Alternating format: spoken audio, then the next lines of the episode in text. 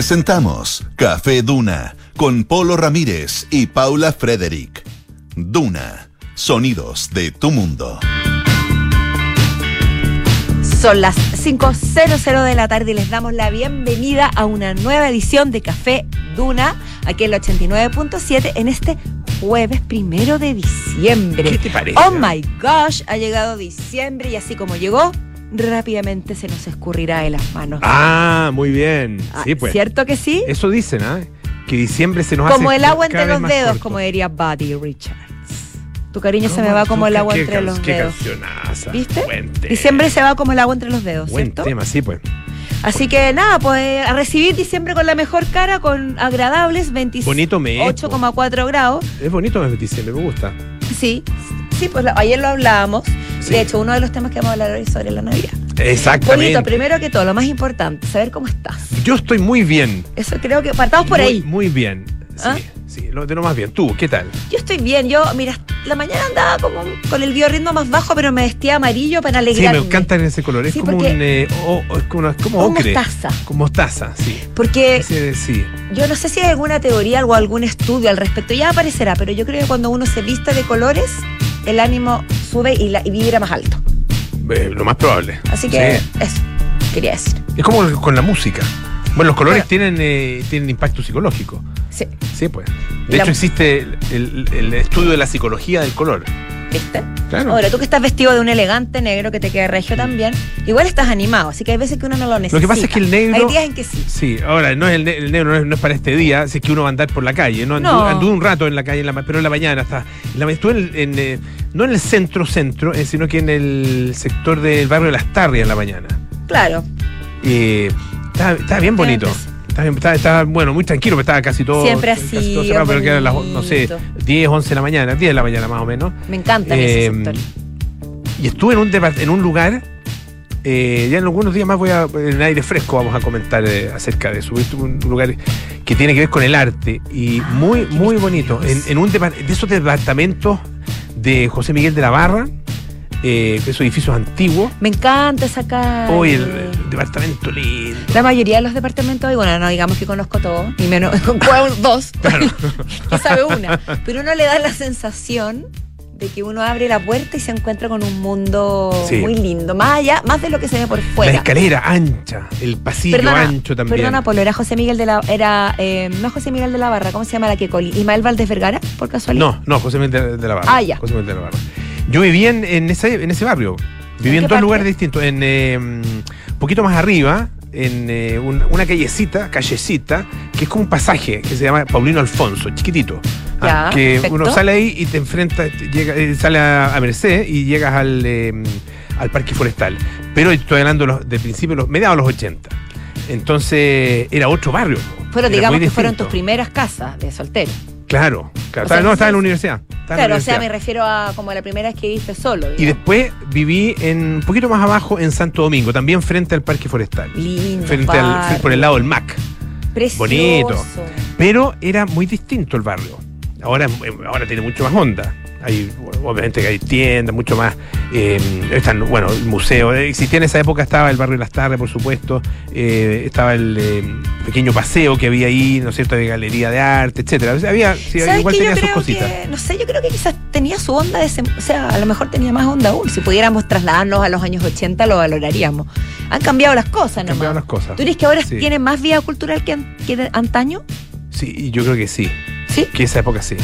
Ya, no sé, sea, te pregunto. Es difícil, es difícil. eh, Es una apreciación compleja, porque también depende, obviamente, del, del- del acceso que uno tenga y de la disponibilidad que uno tenga para ver eh, cierto tipo de cosas. Yo recuerdo, por ejemplo, en el barrio de Providencia había varias galerías de arte. Hoy día, eh, que yo re- recuerde, está solamente eh, de 21, que está ahí en Lyon con Providencia. Claro, o sea, tú sientes, quizás Pero se ha está, está la trasladado Galería Época, la Galería allá. Sur, Plástica 3, qué sé yo, había había un movimiento ahí en el o sea, un movimiento artístico, digamos. No, no da para movimiento artístico, pero no estaban los artistas ahí, pero sí hartas galerías y harto. Entonces, claro, se ha ido trasladando, ahora están en otros lados. Bueno, todo cambia, pues. Pero cambia. lo importante es que su espíritu lo mantiene. Y además la de, de su belleza. El barrio, digo. El barrio, sí, pues. Sí, sí, sí. de, de lo cultural, lo artístico, lo efervescente. En, en esa época había poco movimiento nocturno en ese, en ese barrio, porque estaba mm, el. Que bueno, el Sazazán estaba ahí. Ahí en- sí. eh, Bueno, pues también está El Berry. Estaba el toque de queda, ¿o no? eh, O- o ya no. 85. No lo sé, te pregunto. eh, 85. También había un- una cosa más Es clandestina. que no, no, no ya, ya no había toque que yo Ah, creo ya. que en el 85. Ya. No, no sé, Pero después, después hubo, lo que pasa es que el 86, eh, después del atentado Pinochet, eh, implantaron el estado de sitio de nuevo. Ajá. Ah, eh, no, yo creo que no había toque que en ese, en ese nivel. El 85 fue el, o sea, el asesinato de los, de los, de los degollados. O sea, Sí, pues. es, es- o sea, Eran tiempos convulsionados donde, claro, obviamente que eso se terrible. reflejaba también en, en la vida de las calles en- y lo clandestino. Y en fin, da, para bueno. mucha conversación, así como los temas que tenemos hoy, Polito. Por ejemplo, vamos a hablar de Harry y Meghan. ¿Por qué nos dejan de dar... Eh, ¿Qué hablar? Re- valga la redundancia. Estamos a portas de conocer, o sea, de ver el documental, el polémico documental que habrían eh, realizado para Netflix y se dio a conocer el tráiler. El tráiler que, que mostraría la vida privada, momentos inéditos y algunas otras polémicas del matrimonio compuesto por Harry y Meghan Markle, que tanto ha dado que hablar. Así que vamos a profundizar en eso y en todo lo que lo rodea. Es que además el momento en que, en que lo Bueno, siempre en que tiraron el trailer, está, está, mm, están en Estados Unidos los el William con príncipe, Kate. sí, William con Kate, po. están ahí en Estados Unidos, estuvieron, estuvieron en un partido de básquetbol. Ah, sí, mira, Sí. no, no y dicen, sabía. dice, según las malas lenguas, que los pifiaron. Porque lo mostraron y aparecieron ahí en la pantalla gigante y se escucha, se escucha una mezcla en realidad. Nunca falta el que los va a pifiar. Nunca falta, no, lógico. Pero eso no quiere decir que. Empezaron a gritar USA, USA. Eh, una lecera. En fin, bueno, Pero bueno. a esperar. Y oye, también, ¿qué también- vamos a hablar, Polito? vamos a hablar de eh, Valenciaga, de esta marca, Valenciaga, que eh, tiene la embarrada. Ah, Sí. después de una mm, eh, la publicación de unas fotografías publicitarias eh, que mostraban a niños con implementos y con vestimenta de corte sadomasoquista. Así tal cual. Niños, niños chicos, así de cuatro años. Ah, eh, no, eh, bien impresionante, absolutamente fuera, fuera de, de tono. Ah, eh, o sea, absolu- sí, muy, muy, muy desubicado. Bueno, el punto es que eh, se ha generado una tremenda polémica. Incluso, bueno, gente como Kim Kardashian está diciendo que está eh, en veremos su relación con Valenciaga. Ah, es uno de los grandes rostros de la marca. Así es. Y eh, además, eh, hay algunos eh, influencers que han, han quemado durante estas últimas horas eh, productos de Valenciaga. Así que vamos a No, sí, conversar la cosa, acerca de la cosa está que arde literalmente. Y por supuesto, nuestros infiltrados, Patricio Lascano, editor que pasa de la tercera, nos va a hablar de un secreto que a mí me interesa muchísimo. Por Dios que lo necesito. Yo creo que muchos de ustedes también. El secreto para despertarse alerta y renovado por las mañanas. Que es un estudio de la Universidad de California en Berkeley que recomienda Apolo tres fórmulas para despertarse con energía. Ya. Yo las quiero escuchar toditas y las voy a empezar a practicar desde ya. Oye, y también eh, Andrés Gómez nos va a traer la historia de un hombre que, un, un escritor ya fallecido y que sigue publicando libros. Sí, pues ¿se acuerdan de Stig Larsson? ¿Cómo lo hace? Ah, ¿Cómo lo hace? Bueno, porque hay otros que lo escriben por él, obviamente. Pero eh, Stieg Larsson, el autor de la saga Millennium, eh, tremendamente exitoso, quien en realidad encontró el éxito ya fallecido, publicó tres libros ah, en su minuto, escritos por él. Claramente escritos por él, definitivamente. Y eh, el resto, los que han salido posteriormente, han tenido, bueno, otros escritores, pero llevan tienen los mismos personajes y o, o- o continuación, digamos, de, la, de esas mismas tramas. Así que de eso nos va a conversar. ¿Cómo se puede llegar a ser tan exitoso que incluso después de muerto siguen publicando libros? Yo no solo no exitoso, sino que prolífico. Yo ya que no he escrito ni un libro, oye. Si este Bueno, escribe ma- nunca del es más allá, ¿por qué uno no va a poder? Pongámonos Pero la nunca, nunca es tarde. No, sí sé. Oye, a los 96 años una mujer ganó el Grammy a Premio Revelación. Para mí ese es mi objetivo. Ahí. Si a los 96 años ganó el Grammy a Premio Revelación, ¿te acordás que lo sí, hablamos? pues, sí, claro. Eh, uno puede escribir un libro, eh, queda mucho tiempo. Oye, eh, no te han llamado de, de Qatar, ¿no? Para cerrar, dices Para la tú? ceremonia de cierre. No es que dependía quién llegara a la final. Ah, Estábamos en conversación. ya. Sí, pero te voy a- les voy a contar, va a ser el primero en enterarse. Ya, ya, no te preocupes. Oye, Polo, ¿tú alguna vez has corrido desnudo por las calles? Por- no, por las calles no. Por las ¿Ni en calles no. sueños? No, no, no. Ni O en sea, no, sí. ¿En ¿No- no sueño? ¿Has soñado que estás desnuda, en- desnuda en sí. un lugar? Es, es- es un sueño bien incómodo, ¿ah? Porque como es, es una, es una mezcla entre una situación como natural y absolutamente naturalizada, pero en la que uno en realidad va como tomando conciencia que está pilucho. Sí, y empieza, y, empieza el pudor. Empieza el pudor. te entra el pudor. como medio, eh, ah, como que... mm. Mm, No Yo es so- muy ¿sabes lo agradable. que sueño harto? Como que salgo a la calle y me cuenta que no me puse zapatos. Ah. Y ando por la vida así. Pero solo zapatos. No, las dos, pero más zapatos. Pero no corrido desnudo. A lo mejor un piquecito corto. Yo nos quiero preguntar en qué circunstancias. Pero, Pero, puede bueno, pasar. Puede, pasar. Sí, pues. pero entonces no. Pero debe ser incómodo. pero por eso te quería preguntar, porque tú, ah, no sé si participarías de la maratón nudista que se realizará en Córdoba este 11 de diciembre. No, mira, no estoy, no estoy muy entrenado, entonces no me costaría. Ahora es cortita, sí. Son, Pero- son, son distancias bien cortitas. Pero mira, dice, la carrera se realiza desde el año 2005 en la ciudad cordobesa de Tanti, ¿Ya? como es como tantra, Tan- no sé si sí. será mi cabeza, pero coincide. Y eh, es la reserva nudo naturista Yatán Rumi. Así que imagínate lo que es correr.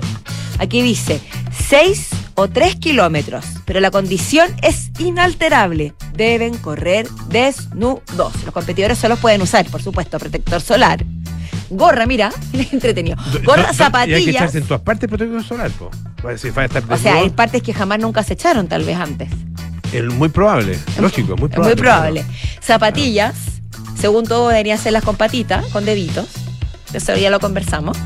Medias y lentes de sol. Ya, eso sí se puede, se puede llevar. Uno puede andar con eso. Sí, pero Ya, espera. sí, porque las zapatillas son importantes porque son, No, son caminos de tierra. descalzo, imagínate. Claro. Pero escucha esto interesante. La única excepción a la norma de la desnudez es Ya. para las mujeres que por el tamaño de su busto ¿Ya? puedan usar un corpiño deportivo. Ah, ya, Muchas pueden, gracias, pueden incomodarle, puede incomodarle. Sí, porque, oye, se, se padece, te lo digo. Mm. O sea, no te corrió maratón y ni menos desnuda, pero sí. Pero se padece el- la falta del corpiño.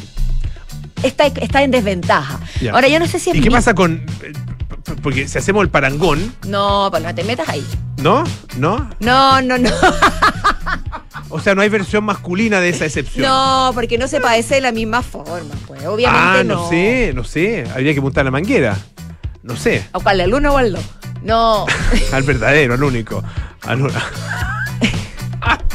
Oye, qué manera irnos por la tangente. Pero yo creo que en este caso las mujeres tienen más derecho. Porque es más incómodo.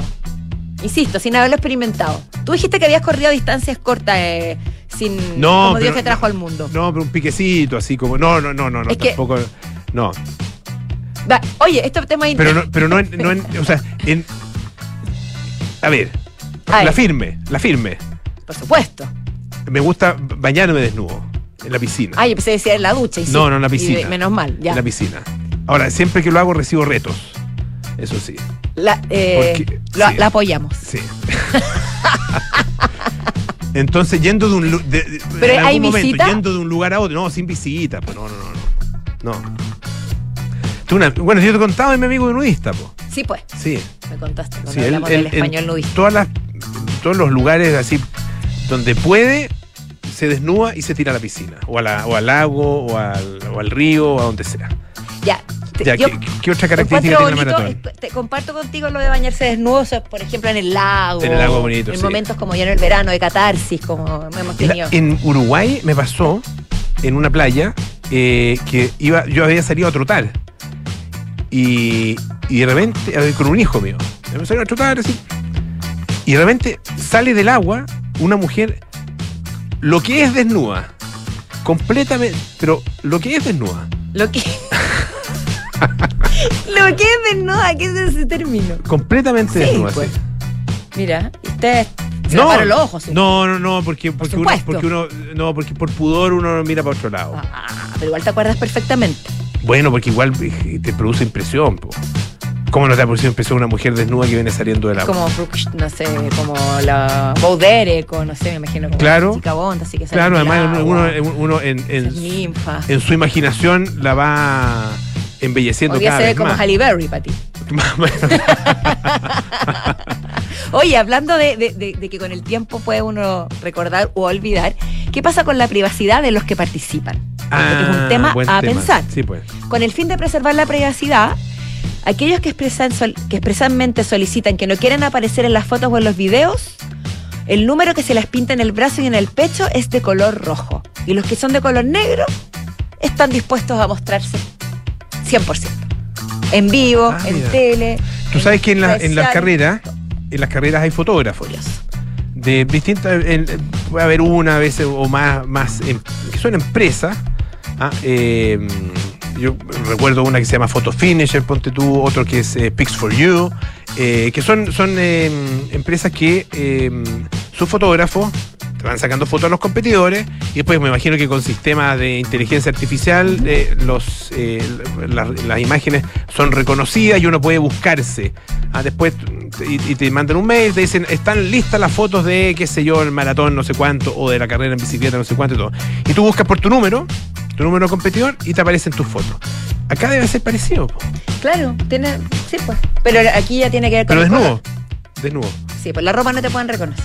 Desnudo. No, po, no. Y- pero el número va entonces dibujado en el el número va, entiendo, según la foto que se muestra acá, en el pecho. en el pecho. Entonces, si es negro, chipe libre. Si es rojo, Ya. hasta cierto punto. Está bueno. Está bueno, está bueno. Sí, ah, estoy que voy. Próxima vez vamos a ver un polo ahí con el pecho Estoy rojo. que, estoy que voy. Oye, eh, hay una historia eh, que es bien, es bien, es bien triste por los prejuicios ah, eh, que, que aparecen. Tiene que ver con una mujer que se llama Gina Miralles, Millares, perdón, Millares, de 28 años, casada con un hombre de 24 años que se llama Josh Millares. Bueno, ella eh, es lo que se lo que se denomina de talla grande. Perfecto. ¿ya? Eh, an- antiguamente se lo hubiera dicho de varias otras formas, pero ahora uno dice de talla grande, plus sized, Ajá. ah, lo que, en, en- en inglés. Bueno, eh, y el hombre es un hombre joven, eh, bueno, ella también es joven, pero el hombre es más joven todavía, muy atlético. ¿ya? Entonces, ella publica, publica fotos, qué sé yo, en las redes sociales, ellos se casaron en el año 2019 y han estado tratando de, de, ser padres. Y, y dice que cada vez que eh, suben, eh, que sobre todo ella sube fotografía de la pareja eh, y hablando de su relación y de su lucha por ser padre, dice que recibe comentarios de lo más desagradables e insultantes muchas veces, Qué burlescos de meterse. e insultantes. Qué horror. La gente dice, ¡ay, qué raro que, tú- que alguien como, como tú esté con un hombre como ese! Ah, eh, dice eh, que incluso cuando miran a, a este joven, a, este, a Josh, dicen que él debe ser secretamente homosexual, debe ser gay. ah, o sea, por porque, la única porque forma. si no, no estaría con ella. Así, así de No te lo ofensivo. puedo- No, tremendo, tremendo. ¿Cómo se pueden permitir ese tipo de comentarios? Yo no lo entiendo. ¿Qué les da derecho? Nada de. No. Y, y- y eso es lo- es lo impresionante porque finalmente, ah, claro, uno dice, los haters están eh, siempre ahí al- alertas, ¿no es cierto? Eh, para, para eh, eh, trasladar todo su odio hacia particularmente las celebridades. Pero en este caso no se trata de celebridades, se trata de personas comunes y corrientes. Que comparten su vida. Desconocidas que comparten su vida. Y, su- y sus dolencias, porque según lo que tú dices, también hablaban de, las dificultades para Claro. ser padre. O sea, ni siquiera hay un respeto por, por, por lo que están compartiendo. Dice que eh, la gente no sabe, o estas personas, estos haters, no saben lo que significa el amor incondicional. Yo es, creo bonita la historia, es bonita la historia de ellos ah, eh, y Es realmente muy triste la manera como son tratados por parte de eh, algunas personas. Que desgraciadamente esto le ocurre, yo creo que le ocurre a, a muchísima gente y particularmente, y por eso es, es tan doloroso, a gente joven, sí, y sobre todo adolescentes. es- eh, que los puede perjudicar mucho en el resto de su vida. Eh, hablábamos ayer, Polito, de, de- de la Navidad y, y pusimos a hablar si ya habíamos decorado y qué va a pasar en la Navidad y el Año Nuevo y nos, y nos apresuramos bastante cuando ni siquiera había llegado el mes de diciembre. Es Hoy día podemos decir que ya estamos en Es diciembre. verdad, nos adelantamos. Entonces es interesante este artículo que publica Tele, eh, Tele 13, pero también publicado en BBC News Mundo, que al parecer la percepción de que la Navidad llega cada año antes sería generalizada. Que la, espera, espera. Que la Navidad, se- llega sentir, antes, sentir que cada año que pasa la Navidad llega antes ya, en, ya, en la vida. Ejemplo, Pero cinco co- años atrás. pero contado a partir de cuándo? Contado a partir del primero de, de diciembre o, o contado a partir de enero? Es una súper buena pregunta. Porque- yo creo que he Porque contado yo, todo porque, el año. porque yo creo que efectivamente a partir del 1 de diciembre como que los hechos se precipitan. Y los días, como dice Nicanor Parra, parece que volaran. O los años parece que volaran en realidad, Sí. pero los días pasan, lo- los meses pasan a todo. ¿Cómo era el poema? Ya no me acuerdo. Es que tú eres el experto en mi canal. No, era- no. Recuérdalo. No, pero claro, es, es- es- es cierto lo que tú dices, pero aquí hay una encuesta que se hizo en Reino Unido, se le realizó a 918 adultos ¿Ya? y el 77% de los encuestados estuvo de acuerdo en que la Navidad parece llegar más rápido cada año.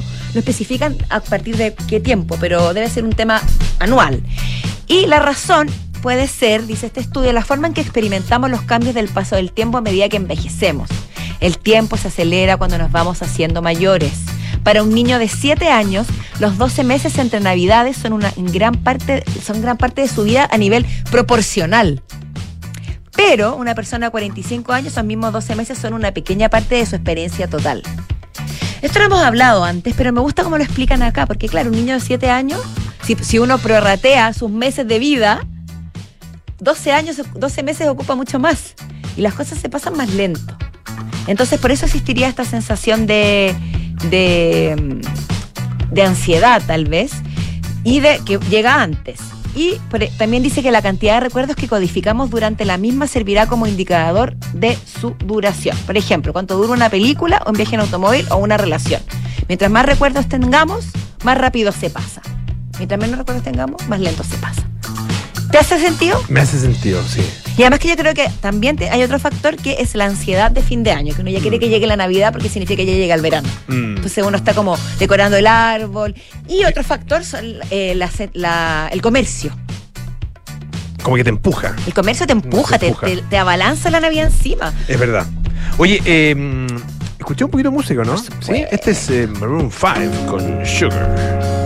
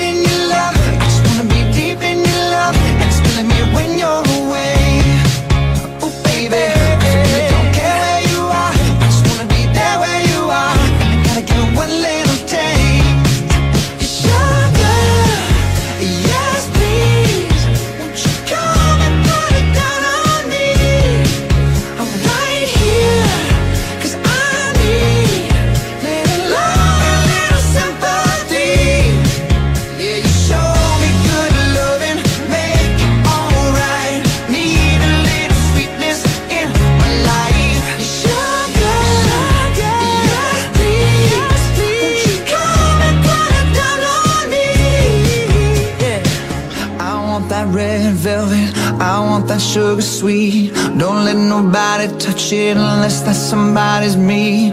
I gotta be a man. There ain't no other way. Cause girl, you're hotter than a Southern California day. I don't wanna play no games. You don't gotta be afraid. Don't give me all that shy shit. No makeup on. That's my sugar.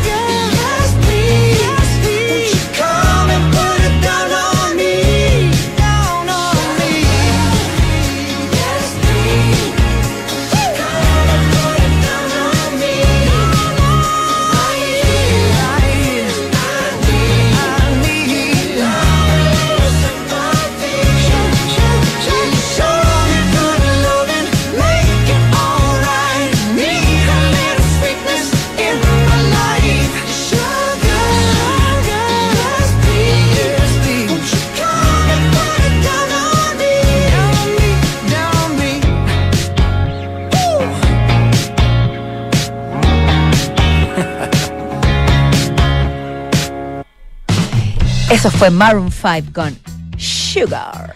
Tú sabes que eh, el príncipe eh, William, príncipe de Gales, y la princesa de Gales Sí, eh, están en Estados Unidos.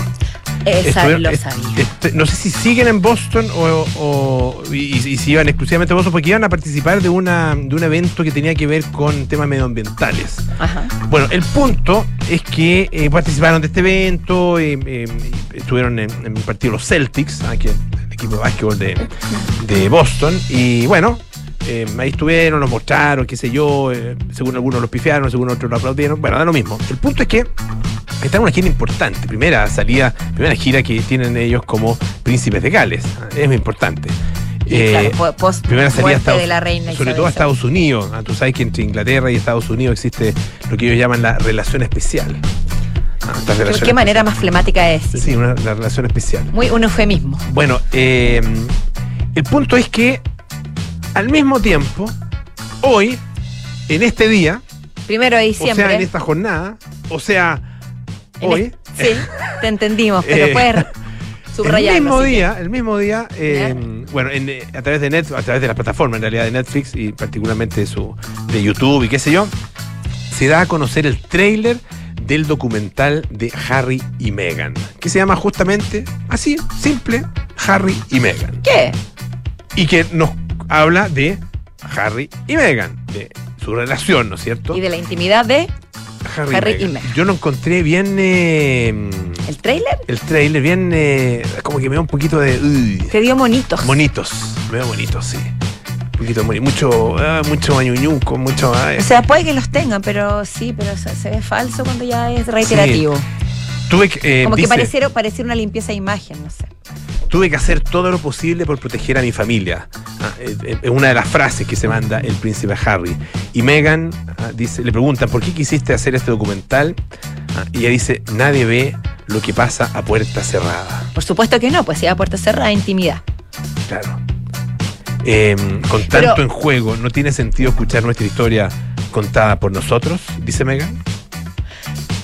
T- Tiene un punto, Megan. Ahora, tú mencionabas al inicio lo de William y Kate, porque tú estás insinuando de manera insidiosa que no fue casualidad que se lanzaran los dos eh, videos el mismo día. No, no creo que, sea, que haya casualidad. Perfectamente. O sea, lo que da cuenta de que la disputa entre los dos es mucho más profunda de lo que, de lo que se sabe. Así es. ¿ah? Bueno, el documental, yo me imagino que va, bueno, va a ser un éxito. Lo, lo comentaremos, me imagino, en aire fresco. Ah, El- eh, sin spoilers, todos los miércoles, alrededor de las 6.20 de la tarde. Exactamente. Eh, pero dice en, en la reseña que, se, que entrega Netflix, dice que analiza los inicios clandestinos de su relación y los problemas que les hicieron sentirse obligados a abandonar sus funciones en la institución. No se limita a la historia de amor de una pareja, sino que retrata nuestro mundo y cómo nos comportamos los unos con los otros. Para ello, cuenta con los testimonios de familiares y amigos, muchos de los cuales nunca habían hablado públicamente de ellos, y de historiadores que comentan el estado actual de la Commonwealth y la relación de la familia real británica con la prensa. Un evento global de Netflix, Harry y Meghan, próximamente. Mira, habrá que ver lo que está gen- genera interés, ya está generando nuestra, eh, despertando nuestra atención y una vez, porque el tráiler puede decir mucho, pero puede que no diga nada. Pierce Morgan, eh, el eh, conductor de. Sí. Que, bueno, que era conductor de un matinal. O sea, bueno, ha tenido muchas pegas, un periodista con, con muchos años de trayectoria. Trabajado, trabajó en diarios, qué sé yo, en, en tabloides. Ah, después tuvo un programa en CNN. Después volvió a Inglaterra eh, con este matinal. Y ahora está en un, que en un. prácticamente un canal propio, casi como hecho para él. Y dice, eh, tuiteó hace, hace algunas horas, ah, eh, imagínense balbuceando sobre la privacidad y luego hacer una serie, de, una serie real, digamos, ah, eh, sobre su vida privada. Entonces imagina predicar la compasión mientras destrozas a tu familia otra vez. Imagina lanzar el primer tráiler deliberadamente para arruinar el viaje de tu hermano a Estados Unidos. Hipócritas repulsivos. O sea, lapidario hasta decir basta Mm. y tiene su, si es que se, se ve desde ese punto de vista, tiene un punto. En fin, veremos qué pasa, Polito. Vamos a una pausa, Ya pues. pero antes, Antes, les tenemos noticias. Se viene el Fauna Primavera este 6, 7 y 8 de diciembre. No te pierdas el festival Fauna Primavera. Va a tener grandes como Devendra Banhart, The Magnetic Fields, Metronomy, Fleet Fox y por supuesto muchísimo más en Movistar Arena. Compra tus entradas en puntoticket.com y más info en Nos vamos a la pausa, tenemos más Café Duna para compartir con ustedes. Espérenos. Paula lleva cinco minutos revolviendo su café mientras mira noticias en su celular. Aún no le pone azúcar, solo le da vueltas y vueltas. Hay momentos para darle vueltas, pero a la hora de invertir es mejor escuchafondos, con soluciones simples y rápidas a través de la app o la web, donde un grupo de coach expertos te guiará según tu perfil de riesgo y objetivos. Deja de pensarlo y hazla simple con Scotia. Infórmese de las características esenciales de la inversión en estos fondos mutuos establecidos en sus reglamentos internos y scotiabankchile.cl. Infórmese sobre la garantía estatal de los depósitos en su banco en cmfchile.cl. Marca registrada de The Bank of Nova Scotia, utilizada bajo licencia. Este 6, 7 y 8 de diciembre no te pierdas Fauna Primavera. De Vendra Banhart, The Magnetic Fields, Metronomy, Fleet Foxes, Check Check Check y mucho más. En tres días de música que no te puedes perder. Recuerda, 6, 7 y 8 de diciembre en Movistar Arena. Compra tus entradas en puntoticket.com. Más información en faunaprimaverafest.cl. Conoce Edificio Lift de Inmobiliaria Hexacón, ubicado en un barrio consolidado de Vitacura, frente al Club Manquehue, Clínica Alemana y una variada oferta de servicios y restaurantes. Lift es vanguardia y diseño, con departamentos de dos y tres dormitorios entre pisos articulados alrededor de un atrio y puentes que cruzan convirtiéndose en balcones interiores. Conoce más en www.exacon.cl.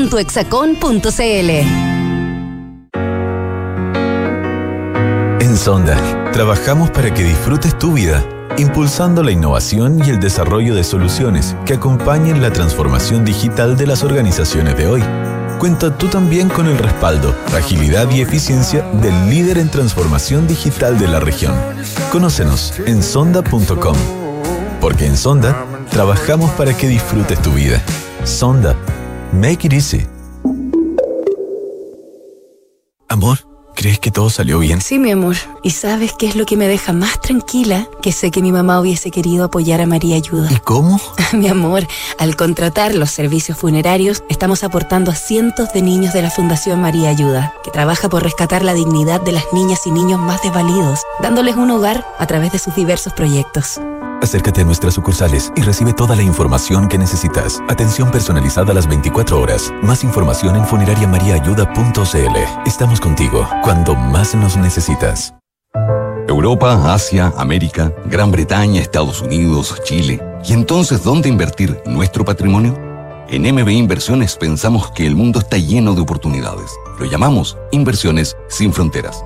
Por eso, cuando invertimos, buscamos en los cinco continentes para obtener los mejores y más seguros retornos para nuestros clientes. Acércate a MB Inversiones y cuenta con nuestra asesoría personalizada, porque en MB Inversiones invertimos sin fronteras. Conoce más en mbi.cl.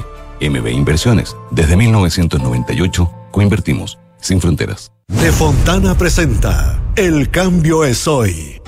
Estamos terminando un año lleno de desafíos y aún estás a tiempo de reducir costos y aumentar la productividad de tu compañía. Prepárate ahora y contrata Sapiens, el ERP para medianas y grandes empresas de Defontana que te conecta con el único ecosistema digital de gestión empresarial en Chile. Más de 14.000 empresas ya confían en nosotros. Cámbiate ahora y conecta toda la gestión de tu compañía con Sapiens ERP en defontana.com. Son los infiltrados en Café Duna. Son las 5.35 de la tarde y estamos de vuelta aquí en Café Duna el 89.7 con los infiltrados de día jueves. Patricio Lascano, editor que pasa de la tercera. Andrés Gómez, subeditor de la tercera, domingo. Hola. Bienvenidos chicos, ¿cómo, están, estamos? Hola, hola. ¿Cómo va la vida? Estupendo. Oye, partamos contigo, Pato, eh, con esta, estas recomendaciones que, eh, que aparentemente se pueden hacer para despertarse mejor. Para Exactamente. levantarse con más ánimo, para levantarse más lúcido. Para no andar somnoliento. Sobre todo en esta época del año. Por favor, Pato, ilumínanos, Sí, porque pues. yo al menos no sé ustedes, pero me cuesta cada día más. Sí, ¿Y cuándo mira, eh, eh, a ver, perdón. el- lo, que, lo que mucha gente dice es que eh, como, como que fuera algo genético. Como que, como que uno no pudiera eh, controlar un poco esa sensación de somnolencia eh, que siente la gente en la mañana. Por lo menos es lo que dicen los científicos de la Universidad de California en Berkeley, que fue los que hicieron un, estudio para ver eh, en rigor por qué la gente o mucha gente se siente somnolienta en la mañana. Y descubrieron, entre otras cosas muy interesantes, que la mayoría de los casos de somnolencia se pueden evitar siguiendo tres recomendaciones muy básicas. Ah, o sea, no sería, alguna No. con- no sería una condi- No, congénito. No, de hecho, de hecho, eh, dentro de los voluntarios que ellos tomaron para su estudio, pusieron a eh, gemelos idénticos, precisamente Ah, para descartar el tema de la de la genética y descubrieron que en muy pocos casos eh, había eh, algún trastorno genético como para explicar que la gente anduviera somnolienta. Oye, ¿y, y cuáles son? ¿Cuáles son? Porque. Nos tienes así con Sí, la pues, expectativa. o- obviamente que Estamos esas- extremadamente las ansiosos, Pato, te lo digo. Y estas recomendaciones la van a, la van a notar la gente. Sí, la va a notar, lo estoy seguro. Adelante. Bueno, tome nota. Hay algunas que pueden parecer un poco básicas y obvias, pero eh, como por ejemplo dormir más. Pero Ya, ya. es una, Es que para eso me quedo con una trapo. revelación. No, no necesito un estudio de la Universidad de California No, en Berkeley para no. decirme que para no estar somnoliento debo dormir más. Pero aquí viene lo interesante. Dicen que más allá de eso, que suena lógico, eh, lo que sí sirve, y ellos probaron en su estudio, que lo hicieron además con investigadores de Gran Bretaña y de, y de Suecia, es que eh, cuando uno no logra dormir bien en la semana, eh, el fin de semana, que normalmente uno sí lo hace, puede dormir más. Y esa prolongación de sueño en el fondo empareja un poco lo que no pudo dormir en la Ah, semana. mira. Nosotros siempre Ya. nos han dicho que uno no recupera nunca No. el sueño una vez que lo pide. Es más, alguna vez lo comentamos en este, estu- en este mismo estudio. Pero según estos científicos, sí tiene relación. O sea, eso hace que tú recuperes un poco de sueño y a la semana siguiente tu condición de somnolencia debería bajar. O sea, cuando pueda dormir, duerma y recupere lo que no pudo dormir para atrás. Me encanta. Eso es una primera recomendación. Genial. Está bueno, está bueno porque. Es novedoso, Sí, es pues, ¿no? novedoso. Y, da, y da, da- da- por lo menos da una posibilidad de hacer algo. Porque, Exacto. porque para muchas personas eh, el, el tema de la, de la somnolencia en la, en som- somnolencia en la mañana es como una cuestión eh, sin remedio, nomás. Exacto, exacto. Bueno, eh, la segunda recomendación tiene que ver con el ejercicio, que es algo que también se sabe, y eh, eh, probaron también con los casi mil voluntarios que participaron del estudio, es que el ejercicio el día, eh, el día anterior a, a la, a la noche, o sea, es como con un efecto retardado. Si tú haces ejercicio el martes, el día miércoles podrías dormir mejor. En la noche. Ya. o sea, En la noche. ser 24 horas, Sí, más de 24 horas. Sí, porque también sabemos que el ejercicio muy tarde eh, como que te activa y al final te hace sí. dormir. Pero eh, eh, en definitiva, la recomendación es que el ejercicio efectivamente es un muy buen eh, medio para hacerte dormir. Pero lo interesante es que sea como con efecto Sí, retardado. Es con, un, curioso eso. con un efecto un poquito más retardado. Por eso te digo, tiene que haber una de- de- de- diferencia entre la hora que tú te vas a dormir y la hora que hiciste ejercicio. ¿Ya? Ya. Esa es la segunda recomendación. Haga ejercicio. Y la tercera tiene que ver con la dieta y particularmente con la dieta del desayuno. El desayuno. Del desayuno. Esa la veo más Ya. alcanzable que la del Porque, deporte. eh, eh, o sea, en el fondo es para que tú te actives eh, con el desayuno. Y básicamente lo que dice es que debes eh, comer eh, carbohidratos simples, que básicamente son eh, cereales, Ya. Eh, legumbres, que nosotros eh, en Chile por lo menos culturalmente no comemos legumbres en el desayuno, pero hay algunos países donde sí se toma. Por frijoles. Sí, frijoles, lentejas, etcétera. Eh, pero también eh, palta, por ejemplo, que sí nosotros consumimos. Ah, mira. Sí. Y evitar cosas muy dulces. Eh, obviamente pasteles, Ya. que también sea... Evitar eh, cosas muy dulces, Sí, ah. muy dulces. Ya. Bueno, los tipos hacen todo, toda una explicación de cómo la glucosa en la sangre se disuelve, etcétera, etcétera. Cuento corto es que comiendo estas cosas que les mencioné primero, los carbohidratos, eh, activan mejor, de mejor forma el cuerpo para el día. Y el café no lo menciona, pero me imagino que lo dan por hecho. Eh, No, el- el- las infusiones como el café, el té, con azúcar tampoco es muy recomendable. Ya, sin azúcar. Pero ya, se puede Sí, lograr. en el fondo evite el azúcar en la mañana, cuando uno podría pensar que es distinto. Sí, Sí, porque con el sí. azúcar como que te da energía. Exactamente, no. Energía de, de- de disponibilidad muy rápida. además. Exa- Exacto, ese es el punto. Ya. Dicen que es una energía muy rápida, Ajá. pero que después el cuerpo no disuelve bien y eso finalmente termina en tu cerebro. Estoy haciendo una explicación muy simple. eh, termina en tu cerebro y eso hace que finalmente que, ah, por el contrario, te sientas somnoliento. En cambio, los carbohidratos tienen la garantía de que son fáciles de digerir, fáciles de botar y por lo tanto eh, eh, no se acumula mucha glucosa en tu, en tu organismo y eso hace que no te sientas Son, tan claro. somnoliento. Digestión más lenta también, un poquito más lenta que, la, que el azúcar, que es muy. Un golpe muy rápido. Eh, Claro. Exactamente. Oye, Pato, para complementar, porque esto sería más biológico, más científico, Sí. pero también he leído por ahí algunos hábitos que a- ayudarían a mantenerte más alerta o a, o a despertar con más energía, que sería, por ejemplo, hacer la cama. Puede sonar tonto, pero despertarte y hacer la cama inmediatamente o lo antes posible, porque así sientes que terminaste una tarea, que hay una conclusión y que puedes seguir adelante y no te llama tanto volver a acostarte. Ah, mira. También no, levantarse inmediatamente, cosa a mí personalmente me cuesta, como que despertarse y no quedarse Sí. dando vuelta y también ducharse rápidamente y empezar el día como puede sonar súper obvio, Es como, es como combatir la somnolencia. Pero hay que combatirla. Combatirla, claro. Porque si no haces la cama y estás la cama deshecha a las 11 de la mañana y no la mira, la- como que Como, como que te invita, ven, ven. no, Bueno, la, la- la Para principal. complementar, digo yo. Sí, no, está perfecto. La principal conclusión de estos científicos es básicamente eso. O sea, la somnolencia se puede combatir, como por ejemplo estas tres eh, eh, medidas que acabamos de mencionar. Está bueno. Está bueno. sí. Sí, muy bien, Pato. Ahora sí, después de aplicarla, amanezco funciona- con sueño, una- te voy a una llamar. Sobre el tema del ejercicio, dice qué tipo de ejercicio. Hay, hay diferencia de ejercicio más bien eh, Aeróbico, no. Fuerza, de claro. fuerza, de resistencia. No, yo proba- probablemente sí lo tienen. Yo no lo Ya. tengo, pero se Ya. los debo. Se los voy a, se Ya, lo- se los voy, se los voy a mencionar. Ah, y, y si no y resu- comprar pesas. sí, si no resulta, yo te doy el WhatsApp del investigador para que tú le escribas directamente. Me encantaría conocerlo. Oye, Pato, y esto en condiciones, digamos, más o menos normales. Sí. No es la época en que uno está a fin de año y tiene la fiesta del amigo secreto. Hoy día hablamos de diciembre, hablamos de diciembre, hablamos de que la Navidad se viene cada vez más encima, que ya no nos espera fin de Sí, año para no. que llegue. Yo estoy preocupado porque no, no tengo ninguna actividad. ¿Cómo? Es que ninguna, nada. Es que ya lo hablamos, yo le No, dije es que. No estoy verdad, estresado, no estoy estresado. No estoy estresado, no. ¿Tiene amigo secreto? No tengo que comprar regalo. O sea, sí, algún regalo familiar, digamos, pero. Claro, es que no tengo hijos en el colegio, eso, eso ayuda mucho. Sí. Ayuda, o sea, claramente ayuda. no quieren que lo invite. Si usted ya pensó en invitar No, al Polo a una fiesta de amigos secretos, no lo Ah, haga. no, No, tiene, no. no- no tiene Un WhatsApp de colegio. No tiene WhatsApp de WhatsApp de, WhatsApp de colegio, no. Ayuda mucho, no, ayuda mucho para liberarte. Liberarte de, de, de Sí, compromisos, de sí, obligaciones que pueden, que pueden ser estresantes. Absolutamente. ¿Quieres liberar entonces o hacemos un amigo secreto especial para ti? No, acá me encantaría. Ya, hacerlo. vamos a organizarlo Sí, para hacerte feliz. Muchas gracias, Pato. Bueno, Oye, eh, hablamos de un tipo de literatura bien curiosa, es como literatura póstuma. Claro, claro. Post-mortem. Sí, sí, sí. sí. De Mira, profundis. P.S. I love you. Vamos a. Fue super light vamos- ejemplo. vamos- sí, queremos hablar de Stig Larsson. Eh, ¿Ustedes se acuerdan de Stig Larsson, el escritor, Sí, pues. el escritor Sí, sueco? eh, ¿Cómo olvidarlo? Que era, era periodista y que, mm, bueno, escribió, que escribió una, una saga de libros que fue muy célebre, muy famosa, muy, exitosa, popular, sí, muy bueno. exitosa, exa- exactamente. La saga Millennium. ¿Te Em, gustó a ti o no? Sí, sí, sí, sí, sí, Yo, sí, sí. yo lo encontré muy entretenido. Sí, muy entretenida. Sí. O sea, no literatura es, muy digamos, entretenida. digamos, el Lex Larson no es un estilista, pero, No, no, no. pero es, es muy entretenida, es ágil, tiene buenos personajes, eh, funciona súper bien. Eh, bueno, Stig Larsson murió el año 2004.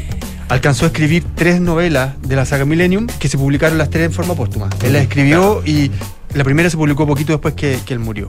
Fueron muy exitosas y después de su muerte se produjo una, primero una, una controversia entre quien, quien había sido su pareja toda, toda la vida, digamos, la- que tam- que también es escritora, Eva Gab- Gabrielson, y su familia, su padre y su hermano.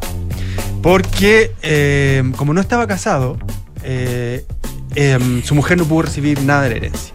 No tuvo derecho a herencia. Y su, y su padre y su hermano se hicieron cargo de ella. Bueno, y ellos, a- además de, de que tuve- han, man- han mantenido una polémica con ella durante este tiempo, ellos además han decidido, de alguna manera, em, extender la vida de, literaria de, de Larson. Entonces lo que han hecho es que, em, a partir de argumentos que Larson quería desarro- desarrollar, supuestamente, digamos, eso es lo que, lo que, se, lo que se ha comunicado, eh, ellos, le han, ellos han encargado nuevas novelas.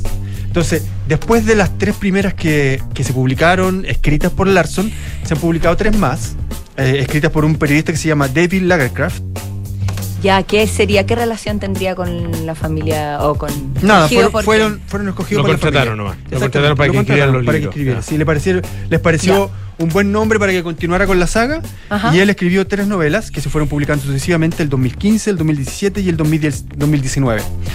Y ahora eh, le encargaron a otra, de- decidieron cambiar de mano y le pidieron a otra escritora, ahora una escritora mujer, que se hiciera cargo de la, de la saga, de los personajes. Siguen los mismos personajes a todo esto. ¿ah? Eh, no sé si se acuerdan de ella. De, Sí, supuesto, la mujer del- Sal- Salander, Sí. que era la, ¿cierto? La, la chica, y eh, Michael Blumquist, el, el periodista. El periodista. Andrés pregunta, no sé si se, si se sabe, pero ¿esto él lo permitió en vida? Él no sé No. de qué murió. No. ¿O esto fue una Fue decisión un- póstuma? No, no, una decisión póstuma. Él murió de un infarto muy, Ah, o sea, fue repentino. muy repentino. Fue, O sea, no es que él haya querido quizás que se haya No, perpetuado este, no, no, no, no, no, este legado. Y bueno, y de acuerdo, de hecho, de acuerdo a su, a su mujer, a su mujer, eh, él habría querido que ella tuviera acceso a la, a la- a la herencia, ella es su compañera, ella, O sea, ella es su compañera. sí. Eh, como él murió repentinamente, no pudo dejar disposición sobre su- sus derechos, sobre su testamento. eh, la familia, su padre y su hermano, le ofrecieron a ella dos millones, dos millones de euros para que, eh, para que se quede, para que tuviera algún tipo de. Para que se quede tranquila, Exactamente, básicamente. para Que no pudiera más, básicamente. sí. Pero, Pero no. ella, ella lo rechazó. Sí. Le recha- rechazó. O sea, por favor. Y otra cosa, ejemplos similares. Ay, sí, Se me- mira. no- no se me ahora, vienen esto, a la eh, mente. esto es muy reciente. Quiero decir, eh, Larson murió, murió hace 15 años, 16 años, 18 años. para ser más preciso, en 2004. ya. Por ahí. Eh, pero ahí. rápidamente, rápidamente la, la familia dispuso, ¿no es cierto? Encargó esto- estos libros, estos libros por encargo. em, y, y- y- y quieren seguir, van a ser, van a ser tres más. Están negociando una serie, es decir, quieren ex- expandir, agrandar Yo, mucho yo más. pensé que la película, o sea, que iban a hacer películas eh, de todos los, de cada uno de los libros, porque se hizo solamente. De las tres primeras. Se hizo película de las tres primeras, Sí, sí, pero, sí, sí. pero, pero no Hollywood. No, en Hol- Hollywood hizo dos. Claro, Hollywood. Ah, Hol- hizo dos. Hollywood hizo dos y, y, mm, Ah, en Suecia se hicieron tres. Protagonizada por la mujer de Joaquín Phoenix, que ahora se me escapa el nombre. Sí, una fue Rooney Mara, ¿cierto? Rooney Mara. Es- Rooney Mara. esa fue la, primera. Sí. Y la segunda la hizo, la, la protagonizó una actriz que a mí se me escapa el nombre ahora, pero que se hizo, se hizo célebre también por la saga eh, Star Wars. Traba- trabajó en la nueva saga Star Wars y, y, y ella hizo. No me acuerdo el nombre, pero sí, la que hacía de. Ya, Ay, la jovencita Sí, inglesa. Felicity, Sí, ella. la em, y, y ella hizo eh, La chica que sonaba con una cerilla y un bidón de gasolina. Bueno, a propósito de, es la segunda. a propósito- la O sea, el segunda. segundo libro. Eso, a propósito de lo que preguntaba la Paula, sí hay otros casos. La familia de Mario Puzo. Sí. encargó Ah. también una, una continuación eh, y lo que hizo el autor fue escribir una... escri- se llamó El Padrino del Regreso. eh, Ya. muy, No fueron muy, el- el título. No, claramente. no. Mark Vinegarden eh, fue el autor, un autor de, que escribía novelas de deportiva y los, los cogió la familia. Y él lo que hizo fue meterse con la historia de. ¿Se acuerdan que dentro de la familia de la familia mm, de Vito Corleone hay un el abogado eh, que se llama El que hacía Robert Duvall. el que hacía Robert sí. Bueno, él, él- él trató de, re- de rescatar eh, A ese personaje. A ese personaje. Ya. Ah, Eh, mira. Parece Luego, como un spin-off, como lo que hicieron con Better Call Saul. así es, por ejemplo. Luego está la saga Lo que el viento se llevó. De Margaret Mitchell. Ah. Entonces, eh, después, de, después de lo que el viento se llevó eh, y después de su muerte, se publicó la historia de Scarlett, que se llamó Scarlett. Se, se publicó la historia de Red Butter, que se llamó Red Butter. Oye, cuánta, cuánta, cuánta creatividad. Y se publicó me- también me otra que, otra que se llama Más allá de lo que el viento se llevó. Y después hubo una más, que esa no fue encargada por la familia de Margaret Mitchell, que la, que la escribió una escritora de origen afroamericano. Desde la perspectiva de la empleada eh, afroamericana Ah, que tenía. eh, Le podría haber puesto lo que el viento no se llevó, Claro. una cosa así. Y hubo, todo, hubo toda una polémica porque la sucesión de Margaret Mitchell quiso impedirla. Se fueron a juicio, Ah, mira. se involucró Toni Morrison en el cimiento que estaba viva apoyando a la autora. Ya, mira. Eh, fue todo un caso en Estados Unidos. Y ninguno de estos, de esta saga, de estas vueltas, de este spin-off de la, lo que el viento se llevó, se llevó a lo. se llevó la Después, redundancia. al cine. audiovisual. Me parece, me parece que no. me parece Yo no, yo no lo sé. ¿Y le fue bien a esos libros o no? Sí, le fue, Ah, bien, Sí, sí, dentro de todo le, le- le Bueno, fue es que bien. debe ser de las películas más exitosas de la Uf, historia, la más famosa. Oye. ¿y Tolkien? ¿Ah? ¿Qué pasa con Tolkien? Tolkien, lo que ha ocurrido con Tolkien es que después de su muerte, su hijo ha recuperado cosas que él dejó escritas. Perfecto. Eh, inacabadas, por ejemplo, Ah. el Cimarillion. ¿Ah? Eh, luego lo- los cuentos de. Hay una serie de cuentos que se llaman Los cuentos del bardo, no me acuerdo el, el nombre, el nombre preciso, pero son unos cuentos que dejó Tolkien, que no son muy buenos, la verdad. Eh, que son unos cuentos del mundo del, del- del- de los elfos, del mundo del hobbit, pero no, no es lo mejor de Tolkien. Bueno, pero el hijo los publicó. De hecho, algunos creen que a lo mejor ahí el hijo ter- terminó trabajos inconclusos que había dejado Tolkien. Pero lo que no hizo eh, su hijo fue al menos encargarle a otro autor que escribiera un- una, una Sí, sí, se quedó en familia, Una secuela, exactamente, se quedó, se quedó en familia. Don Andrés Gómez, muchísimas gracias. Pato Oye, gracias Lascano, ustedes. muchas gracias. ¿ah? Bueno. Esté muy bien, que tengan una linda tarde. Y bueno, veo que hubo un gol de España, yo me lo perdí, pues está a mis espaldas, pero vamos 2-1. No, no, no, no. 2-1 va ganando Japón. Así es. Va ganando Japón. Sí, pero España, el, el gol yo no lo había visto. Ah, no, ¿no? ya, no había visto el, ya, pues claro, iba, iba ganando 12. Y Alemania va ganando 4-2. Digo, Ah, como se para está definiendo el grupo, por lo tanto, España estaría quedándose afuera, ¿o no? Uh. Sí, ¿no? ¿No? No. No. ¿Pasa Japón con Japón. España?